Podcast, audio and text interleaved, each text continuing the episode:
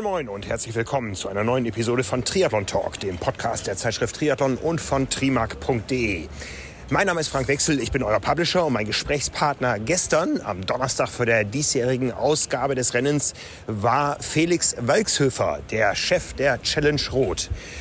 Dieses Interview, was wir geführt haben, ist auch auf YouTube mit bewegten Bildern erhältlich. Ihr müsst es also nicht zweimal schauen. Wer von euch aber gerne unseren Podcasts beim Laufen oder Radfahren lauscht, der ist hier bedient. Ich wünsche euch viel Spaß bei meinem Gespräch mit Felix Weichshöfer. Es ist der Donnerstag vor der Challenge Rot. Ich muss jetzt wieder sagen, vor dem Challenge Rot 2023. Einem Rennen, was heiß wird. Und heiß ist es auch jetzt. Es könnte heute Nacht ein bisschen abkühlen. Wir sitzen hier in einem Stadion, was an einigen Stellen vielleicht noch nicht so ganz fertig wirkt wie in den anderen Jahren. Warum? Du hast ein eigenes Mikro. äh, ist tatsächlich so, wir haben die Arbeiten abbrechen müssen, Frank, weil heute Abend eine ziemlich veritable Unwetterwarnung, äh, Sturmböen bis 120 Stundenkilometer angesagt ist. Und deswegen haben wir jetzt erstmal die Arbeiten eingestellt, holen dann am Freitag wieder auf am Freitag. Das ist immer noch zwei Tage vor dem Rennen. Drei Tage vor dem Rennen ist auch die Pressekonferenz. Ich sag mal so, diese Phrase, es ist das stärkste roter Starterfeld aller Zeiten, die hören wir seit Jahren, die wird fast ein bisschen abgegroschen. Warum ist es dieses Jahr richtig? Es war wahrscheinlich alle Jahre richtig, aber dieses Jahr ist es eine ganz besondere Konstellation hier. Ja, das ist richtig. Ähm, wir haben so viele Topathletinnen und Topathleten wie noch nie, fünf Verweissieger am Start. Ähm, die Creme de la Creme, es fehlen wenige. Äh, hat uns unwahrscheinlich gefreut, äh, dass alles so zusammengekommen ist. Irgendwie, es hat sich so gefühlt. Viele haben uns tatsächlich auch angerufen und gesagt, hey, wir wollen einfach gerne kommen.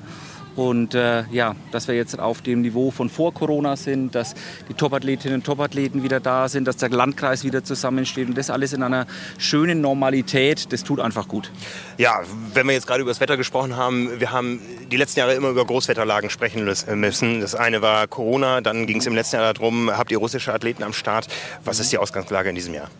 Ja, russische Athleten am Start letztes Jahr, dann diese ganzen Probleme mit den Logistikketten, die noch nicht funktioniert haben, immense Preissteigerungen, das hat sich jetzt im dritten Jahr tatsächlich fortgesetzt, auch eine äh, große äh, Herausforderung. Ähm, dieses Jahr ist es eigentlich ruhig gelaufen, Frank. Es war eine, eine wirklich schöne Vorbereitung, das Team ist toll drauf. Ähm, wir können uns überhaupt nicht beschweren. Ähm, wie gesagt, jetzt hat heute noch eine relativ äh, problematische Wettervorhersage, wobei die sich auch wieder stündlich ändert und wahrscheinlich wissen wir erst heute Abend, was auf uns zukommt. Das Gute ist bei allen Vorhersagen, ab Freitag dann ruhig, es kühlt ein bisschen ab und am Sonntag eigentlich absolut perfekte Bedingungen. Das hört sich gut an, können wir über Sport reden. Richtig. Wo fangen wir an, bei den Frauen oder bei den Männern? Ladies first.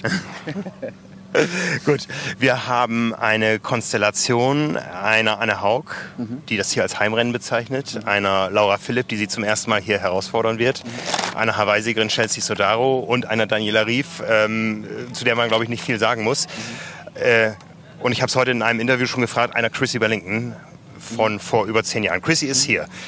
Was sagt Chrissy über dieses Rennen? Wie geht es aus? Also das, das hat mich unwahrscheinlich gefreut. Ich habe jetzt seit glaube, so eineinhalb Jahre keinen Kontakt zu ihr gehabt. Dann hat sie sich gemeldet und hat gesagt, ich habe eure Stadtliste gesehen.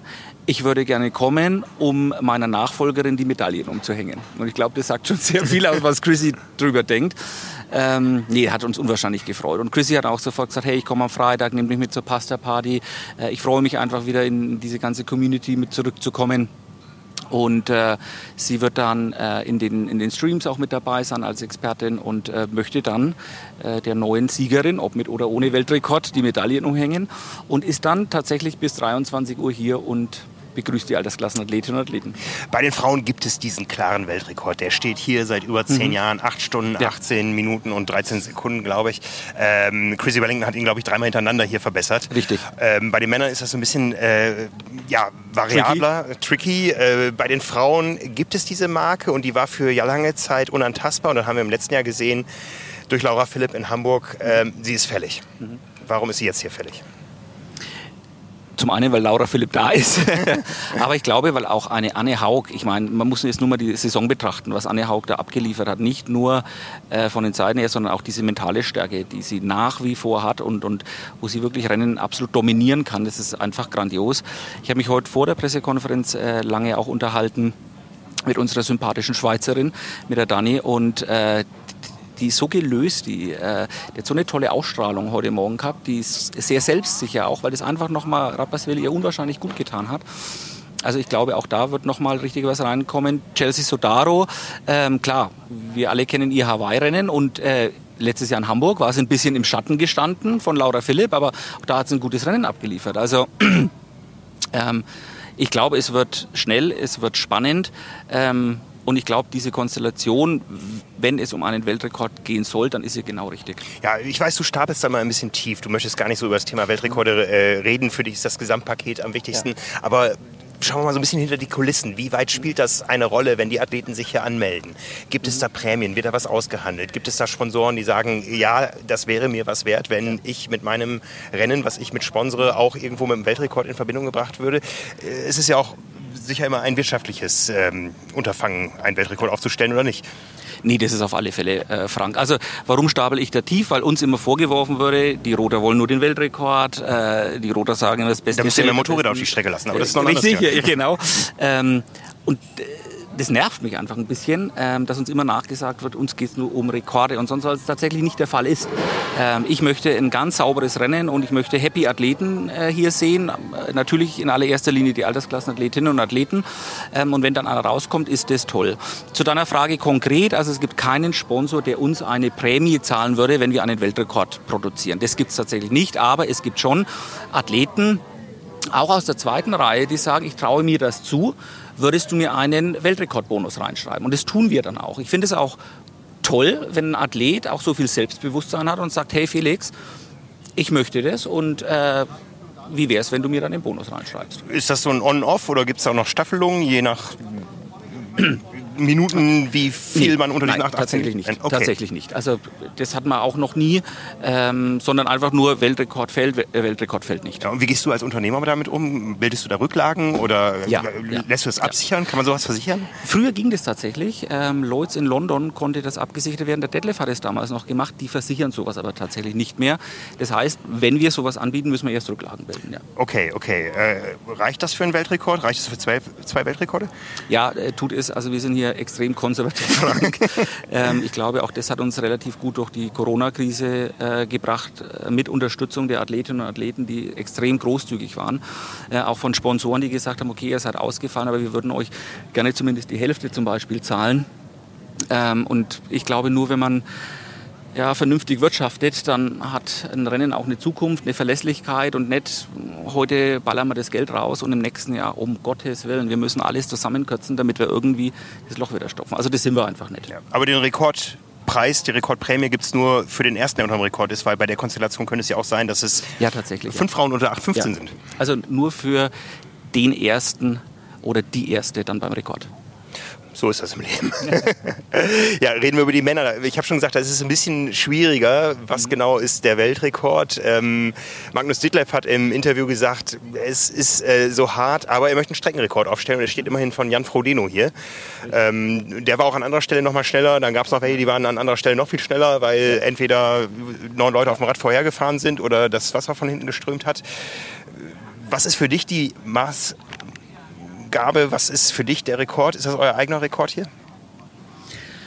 Es ist eine super schwierige Frage und äh, die kommt auch etwas zu früh, weil da sitze ich mit unserem Heiko noch zusammen von der Presse. Äh, kann ich aus dem Nähkästchen plaudern? Nee, also ehrlicherweise äh, diese Sub-7, Sub-8-Geschichte würde ich jetzt nicht als Rennen äh, bezeichnen, das man mit einem normalen Rennen vergleichen kann. Ja. Ich möchte auch nicht das, tolles Format, aber vom Jan Frodeno mit diesen Kehren und, und äh, kein Verkehr und alles, das kann man auch mit einem normalen Rennen nicht vergleichen, wie hier, wie in Frankfurt, wie überall auf der Welt. Also Cozumel ist so eine Geschichte mit diesem ja, Schwimmen, viel ähm, ja, Rückenwind, wollte ich schon sagen, auch ziemlich schwer. Also, Frank, also wir müssen uns da nochmal zusammensetzen, ja, die, aber vielleicht bleiben wir einfach bei Streckenrekord und freuen ja. uns über eine schnelle Zeit. Ja, ja, auch, auch da gibt es einige Kandidaten.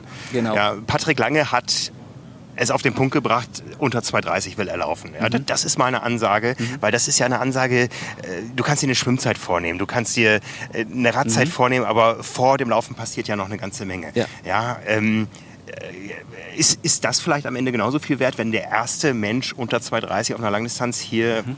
bei euch durch das Zieltor, was wir hinter uns sehen, äh, läuft? Für mich wäre es so eine Lothar-Leder-Geschichte unter acht Stunden tatsächlich. Also 2,30 äh, in der Langdistanz finde ich schon extrem beeindruckend. Aber man muss auch sagen, der Patrick war der erste Athlet, der mich angerufen hat, ich möchte nächstes Jahr starten und das ist mein Ziel.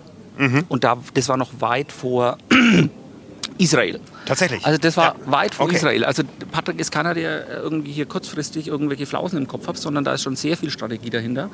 Und ähm, ja, deswegen war ich da schon beeindruckt, wo wir telefoniert haben. Dann habe ich das gesehen, was in Israel passiert ist und habe mir gedacht, hey, das kann er schaffen. Ja, ich meine, die Strecke gibt es her. Büchenbach ist für uns Age-Grupper vielleicht eine Herausforderung, aber für einen Profi darf es das nicht sein. Das Geläuf ist gefestigt. Im letzten Jahr haben wir uns noch an dieser Stelle darüber unterhalten, dass der Weg am Kanal gerade frisch geschottert war, was du dir jahrelang gewünscht hattest, aber nicht zwei Wochen vorm Rennen. Nee, nicht zwei Wochen vorm Rennen. Also das, es wurde im Frühjahr ausgebessert und jetzt ist so viel Verkehr drüber gerollt. Jetzt haben wir da eine gute Piste. Eine gute Piste, eine gute Piste. Und es ist eine Strecke, die sich gut pacen lässt und so weiter. Ja. man muss aber die Beine nach dem Radfahren mitbringen. Und das ist die große Frage. Was passiert hier auf dem Rad?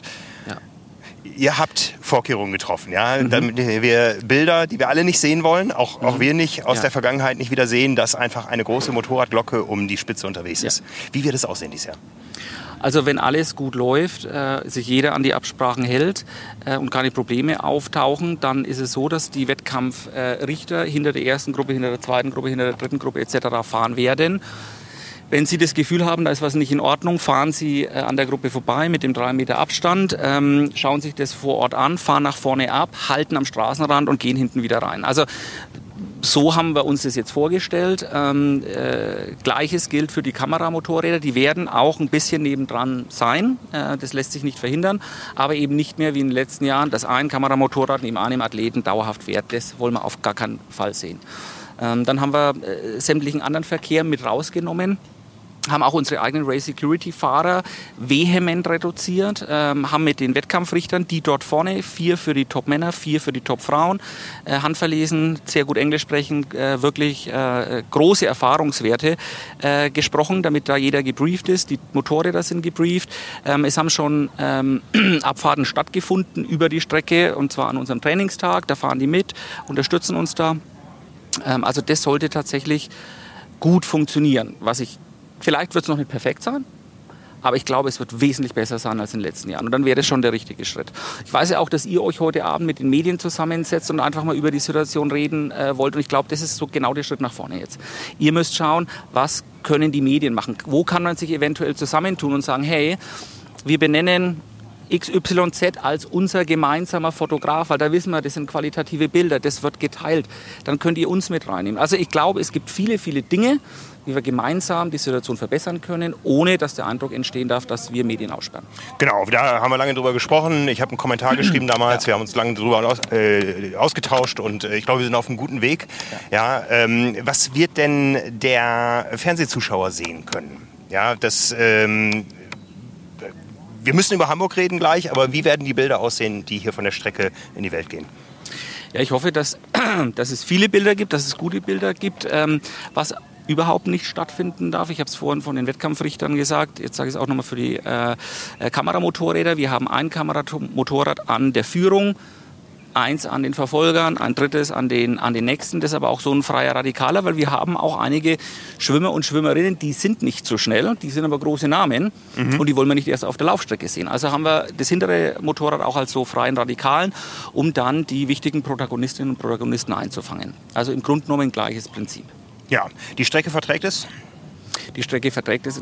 Die Strecke hat ja letztes Jahr schon 40 mehr vertragen. Es ist nichts passiert. Ähm, ja, man kann darüber streiten, wie fair war es wirklich. Ich glaube, es war noch an der Grenze. Das sieht aber der ein oder andere anders und das ist auch völlig in Ordnung. Und wenn wir jetzt diese 40 Motorräder rausnehmen, wo sich die meisten davon tatsächlich vorne getummelt haben, ähm, dann sollte es auf alle Fälle besser werden. Also ich habe das Gefühl, es wird dadurch nicht langsamer. Ja, also Motorräder sind auch auf der einen Seite ein Drag, auf der anderen Seite ja. auch ein Sicherheitsrisiko. Das haben wir in Hamburg gesehen. Ja. Wir müssen über Hamburg sprechen. Ja, es ist jetzt drei Wochen her. Mhm. Es gab den großen Knall ähm, öffentlich im Fernsehen. Was hat das mit euch gemacht hier? Also ich war selber vom Fernsehen äh, gesessen, war entsetzt, ähm, habe die Bilder gesehen, ähm, geschockt. Und du hast auch sehr schnell gemerkt, in unseren internen WhatsApp-Gruppen, die Wettkampfleiter haben es auch gesehen, die haben das auch geschrieben Ähm, wir waren sehr schnell in Kontakt auch zu unseren Wettkampfleitern von der Radstrecke, die geschockt waren, die einfach auch Angst bekommen haben. Kann sowas bei uns passieren? Was können wir noch machen? Also viel, viel Verunsicherung da. Ähm, viel Verunsicherung dann spätestens nach der Tagesschau und den Tagesthemen im Landratsamt, äh, bei der Polizei und bei all den Sicherheitsbehörden. Ähm, da hat es dann auch nochmal Meetings gegeben. Wir haben auch intern nochmal geschaut, was können wir über das, was wir jetzt schon alles machen, noch tun. Wir hatten zum Beispiel letztes Jahr nach dem Rennen äh, gesagt, wir verzichten auf die Strohballen und ähm, äh, kaufen Prallschutzmatten wie aus dem Skisport, ähm, weil die leichter zu transportieren sind. Die sind auch haltbarer etc. Also das war alles schon vor dem Unfall. Aber auch da haben wir jetzt nochmal nachgebessert. Die, unsere Crew wird morgens nach den Kehrfahrzeugen komplett die Strecke abfahren, wird jeglichen Riss in der Straße oder Mini-Schlagloch, das der Bauhof vergessen hat auszubessern, äh, nochmal ansprühen. Also, dass wir wirklich so viel machen wie nur irgend möglich. Aber die Bilder haben es gezeigt, sowas kann man nicht verhindern. Ja. Was sagst du aus Rennveranstalter-Sicht, hätte man abbrechen müssen in Hamburg? Nein. Nein. Ähm, das ist der erste Reflex, glaube ich, Frank, der da kommt. Der ist auch völlig menschlich. Mm, äh, es wird dann auch untermalt mit äh, den Nachrichten, okay, Jan Frodeno wird aussteigen wegen dem Todesfall. Dann, da ist dann auch eine Erwartungshaltung der Zuschauer da. Ähm, aber das, was dort gesagt wurde, äh, auch von der Polizei, es wäre gefährlicher gewesen, das Rennen abzubrechen, als es weiterlaufen zu lassen. Das muss man, muss man so sehen. Und das gilt eigentlich für alle Rennen. Ja, das sehen äh, andere Institutionen anders, wenn es um Ethik geht und so weiter. Aber ihr habt es selber einmal gehabt, mhm. ähm, ein Todesfall sehr früh im Rennen. Absolut. Äh, du wusstest sicher auch sehr früh Bescheid. Ja. Das äh, Rennen lief voll. Was, was macht das mit einem an so einem Tag? Es war furchtbar. Es war furchtbar. Wir ähm, wurden informiert. Ich war auf dem Motorrad. Meine Mutter hat mich angerufen, äh, hat ganz bitterlich geweint und hat gesagt, ich soll sofort zurückkommen. Ähm, wir haben einen Todesfall ähm, und dann haben wir uns hier alle getroffen. Ähm, Polizei kam dazu, später dann auch die äh, leitende Ärztin, die übrigens immer noch hier arbeitet und uns unterstützt, äh, die äh, selber die Wiederbelebungsmaßnahmen durchgeführt hat. Und wir haben dann auch gesagt, okay, wir bringen das auf die Pressekonferenz mit der Ärztin und mit dem Polizeichef, damit einfach die Journalisten auch sämtliche Fragen stellen können. Ähm, ist eine riesengroße persönliche Betroffenheit da. Du hast Ethik gerade angesprochen, aber was magst du dann? Du hast tausende Athleten draußen. Die haben sich alle auf diesen Tag gefreut, vorbereitet, ein Jahr oder Jahre trainiert, ähm, viel Geld ausgegeben ähm, und dann ein Rennabbruch oder auch zu sagen, hey, wir schalten jetzt die Lautsprecher aus. Ich glaube auch immer nicht, dass das unbedingt ähm, der betroffene Athlet, der verstorben ist, gewollt hätte für seine Kameradinnen und Kameraden. Mhm. Das ist eine Lose-Lose-Situation. Du wirst immer angegriffen werden, wenn sowas passiert, aber da musst du dich dann einfach stellen. Ja, das war damals ja ein, ein Sportunfall, ja nicht wirklich ein Unfall, ein tragischer Zwischenfall mhm. innerhalb des Sportgeschehens. Wie sichert ihr sowas ab? Wie viel ähm, Medizin, wie viele mhm. Helfer sind hier am Start? Also ich kann es gar nicht sagen, wie viel äh, BRK und Wasserwacht wir genau am Start haben. Was ich sagen kann, wir haben hier hinten dann die zentralmedizinische Versorgung. Äh, dort haben wir 60 Betten, äh, vier Intensivplätze, zwei quasi wie OP-Plätze für leichtere Wunden. Selbstverständlich alles, was Herz angeht oder schwerere Geschichten, würde dann sofort meistens mit Heli dann in die Krankenhäuser transportiert werden. Also wir sind da wirklich gut gesichert. Ich glaube, unsere Schwimmstrecke ist die meistgesicherste auf der ganzen Welt, weil wir doppelt arbeiten Fahrten. Wir haben in der Mitte die Fahrspur für die äh, Rettungsboote mit je einem Arzt drauf und allem möglichen Equipment. Wir haben die Kanuten, die das Paddel heben, um den Boden anzuzeigen, Achtung, hier haben wir ein Problem. Und Problem heißt nicht, der Athlet hat das Schwimmen eingestellt, sondern der schwimmt schon unrund. Also schon dann kommt, wird das Boot geholt, um zu checken, was ist mit dem Athleten oder der Athletin. Und dann haben wir außen äh, am Ufer quasi nochmal Wasserwachtsmitarbeiterinnen und Mitarbeiter, die von außen auch noch die Strecke überblicken. Und dadurch, dass der Kanal nicht sehr breit ist, das von beiden Seiten passiert, ist da also eine sehr, sehr gute Sicherheit gegeben. Aber es fällt trotzdem nach dem Schwimmen dann schon ein erster großer absolut. Stein vom Herzen. Absolut. Auch nach der Vorgeschichte. Ja, absolut. Ja. Ja. Und dann draußen weiter auf den weiteren Strecken? Ähm, wir arbeiten da sehr eng mit dem Bayerischen Roten Kreuz zusammen, ähm, äh, die für uns hier die Sicherheitswacht quasi stellen natürlich auch für die normale Bevölkerung. Auch dort muss die Versorgung äh, weitergehen. Wir ziehen veranstalterseitig bezahlt weitere Rettungswege in die Region, ähm, um Anfahrtszeiten ähm, im gesetzlichen Rahmen zu halten. Die sind meistens sogar noch schneller. Also es gibt hier so ein geflügeltes Wort, naja, wenn jemand in Rot was passiert, dann am besten am Challenge, weil so viele Krankenwagen wie da da sind, auch für die normale Bevölkerung, äh, gibt es sonst eben nicht.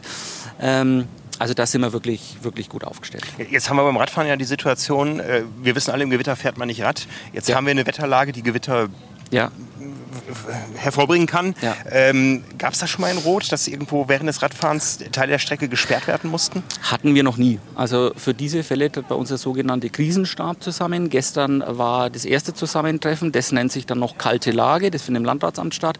Dort sind alle Genehmigungsbehörden, Führungskräfte Feuerwehr, Führungskräfte Polizei, Führungskräfte Bayerisches Rotes Kreuz, die integrierte Leitstelle, wir sind dabei, äh, sämtliche äh, Behörden, ähm, äh, für Verkehr, öffentliche ähm, Sicherheit und Ordnung etc. Gestern hat es nochmal eine Lagebeurteilung gegeben. Ähm, da spricht man zum Beispiel auch, gibt es Informationen über terroristische Geschichten? Das war damals nach Nizza zum Beispiel so ein großes Thema, mhm, das wir hier mhm. hatten. Und was wird dagegen gemacht? Ähm, das ist Gott sei Dank jetzt nicht mehr äh, gegeben. Ähm, und da tritt diese Gruppe das erste Mal zusammen. Und diese Gruppe würde in einem möglichen Fall eines Gewitters oder einer Lage äh, hier zusammentreten bei uns im Büro. Äh, und dann würden wir immer entscheiden, wie geht es weiter.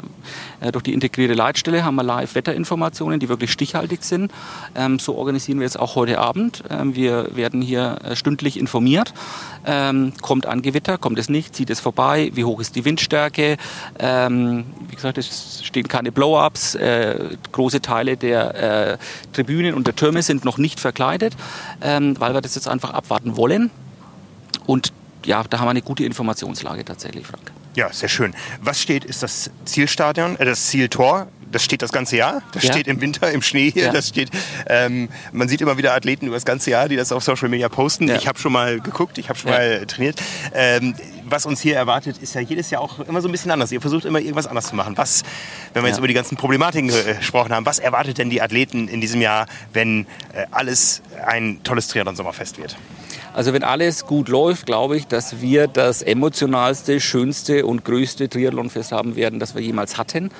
Ähm, äh, Heiko hat mir vorhin die Social Media Zahlen zugerufen. Vergleich Vorwoche Event zu dem Jahr vorher Vorwoche 400 Prozent Engagement Steigerungen. Das wisst ihr äh, noch besser als ich, was das bedeutet. Also die Leute haben Bock die freuen sich und äh, die Bevölkerung freut sich hier jetzt auch. Und ähm, das ist diese, diese interessante Melange, wenn die Gäste und die Bevölkerung zusammentreffen, beide freuen sich, diese Freude wird irgendwie potenziert und dann kommt dieses Schwungrad hier in Gang und das ist schon in Gang und man merkt, dieses Jahr ist das ganz schön gewaltig. Also ich glaube, dass es einfach ein wunderschönes, friedliches, freundliches Triathlon-Sportfest werden wird am Wochenende. Ja, wir sitzen auf einem neuen Podium auf äh, Platz 2. Wer steht hier? Oh, das ist eine sehr gute Frage. Frank, ich möchte dieses Jahr mein Geld nicht verwetten. Ihr habt euch auch im Podcast äh, schwer getan. Wir, wir, wir sind morgen. Vor allem hast du Nils reden lassen. Du hast dich sehr vor dem zurückgehalten. Ja, morgen muss ich hier meine Prognose okay. abgehen. Das wird auch schwer genug. Ja. Ähm, aber dieses Stadion, es wird jedes Jahr ein bisschen geschraubt, geändert. Da oben ja. ist ein großer Videowürfel. Was, was ist neu, was ist anders? Äh, die Videowall ist jetzt noch mal etwas größer geworden. Wir haben jetzt hier hinten den äh, Presenter-Turm. Ähm, dort wird das Bild des Bayerischen äh, Rundfunks ähm, produziert und daneben das internationale äh, Live-Bild mit Jan Frodeno und Belinda Granger. Dann haben wir hier, wie gesagt, unser neues Stockerl quasi, das schön aufgeheizt ist. Deswegen sitzen wir hier auch auf der Pappe. Ähm, das hat äh, die DATEV uns tatsächlich spendiert. Da haben wir uns extrem gefreut, weil die DATEV gesagt hey, das alte Ding ist jetzt schon ein bisschen in die Jahre gekommen, ja. können wir nicht was Schönes machen? Und da haben wir uns unwahrscheinlich gefreut.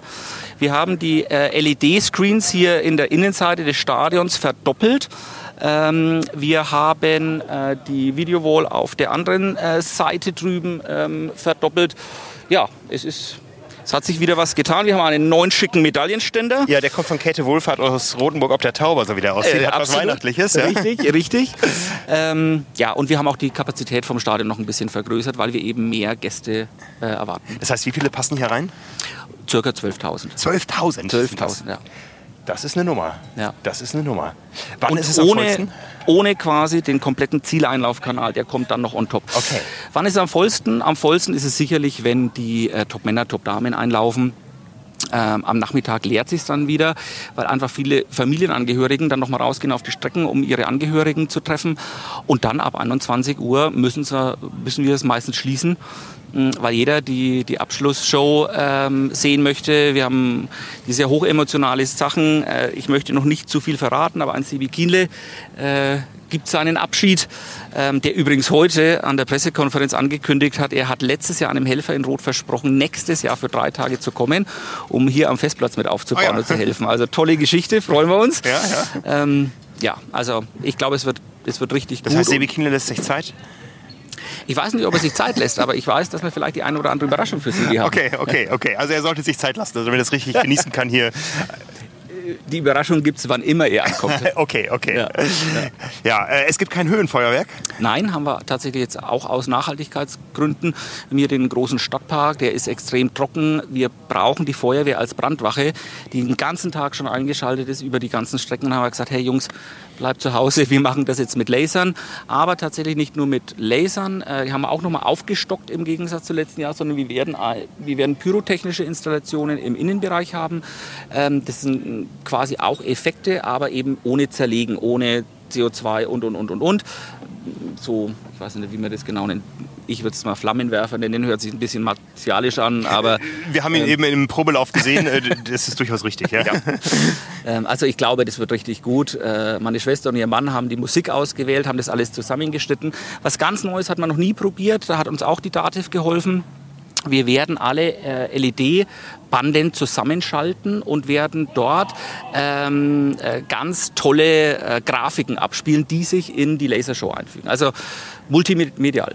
Ja, ja. Das Emotionalste, muss man aber sagen, ist immer, wenn ihr drei, Familie Weichshöfer, auf die große Bühne geht und du deine Abschiedsrede hältst, deine Abschlussrede. Gibt es schon ein Skript für dieses Jahr?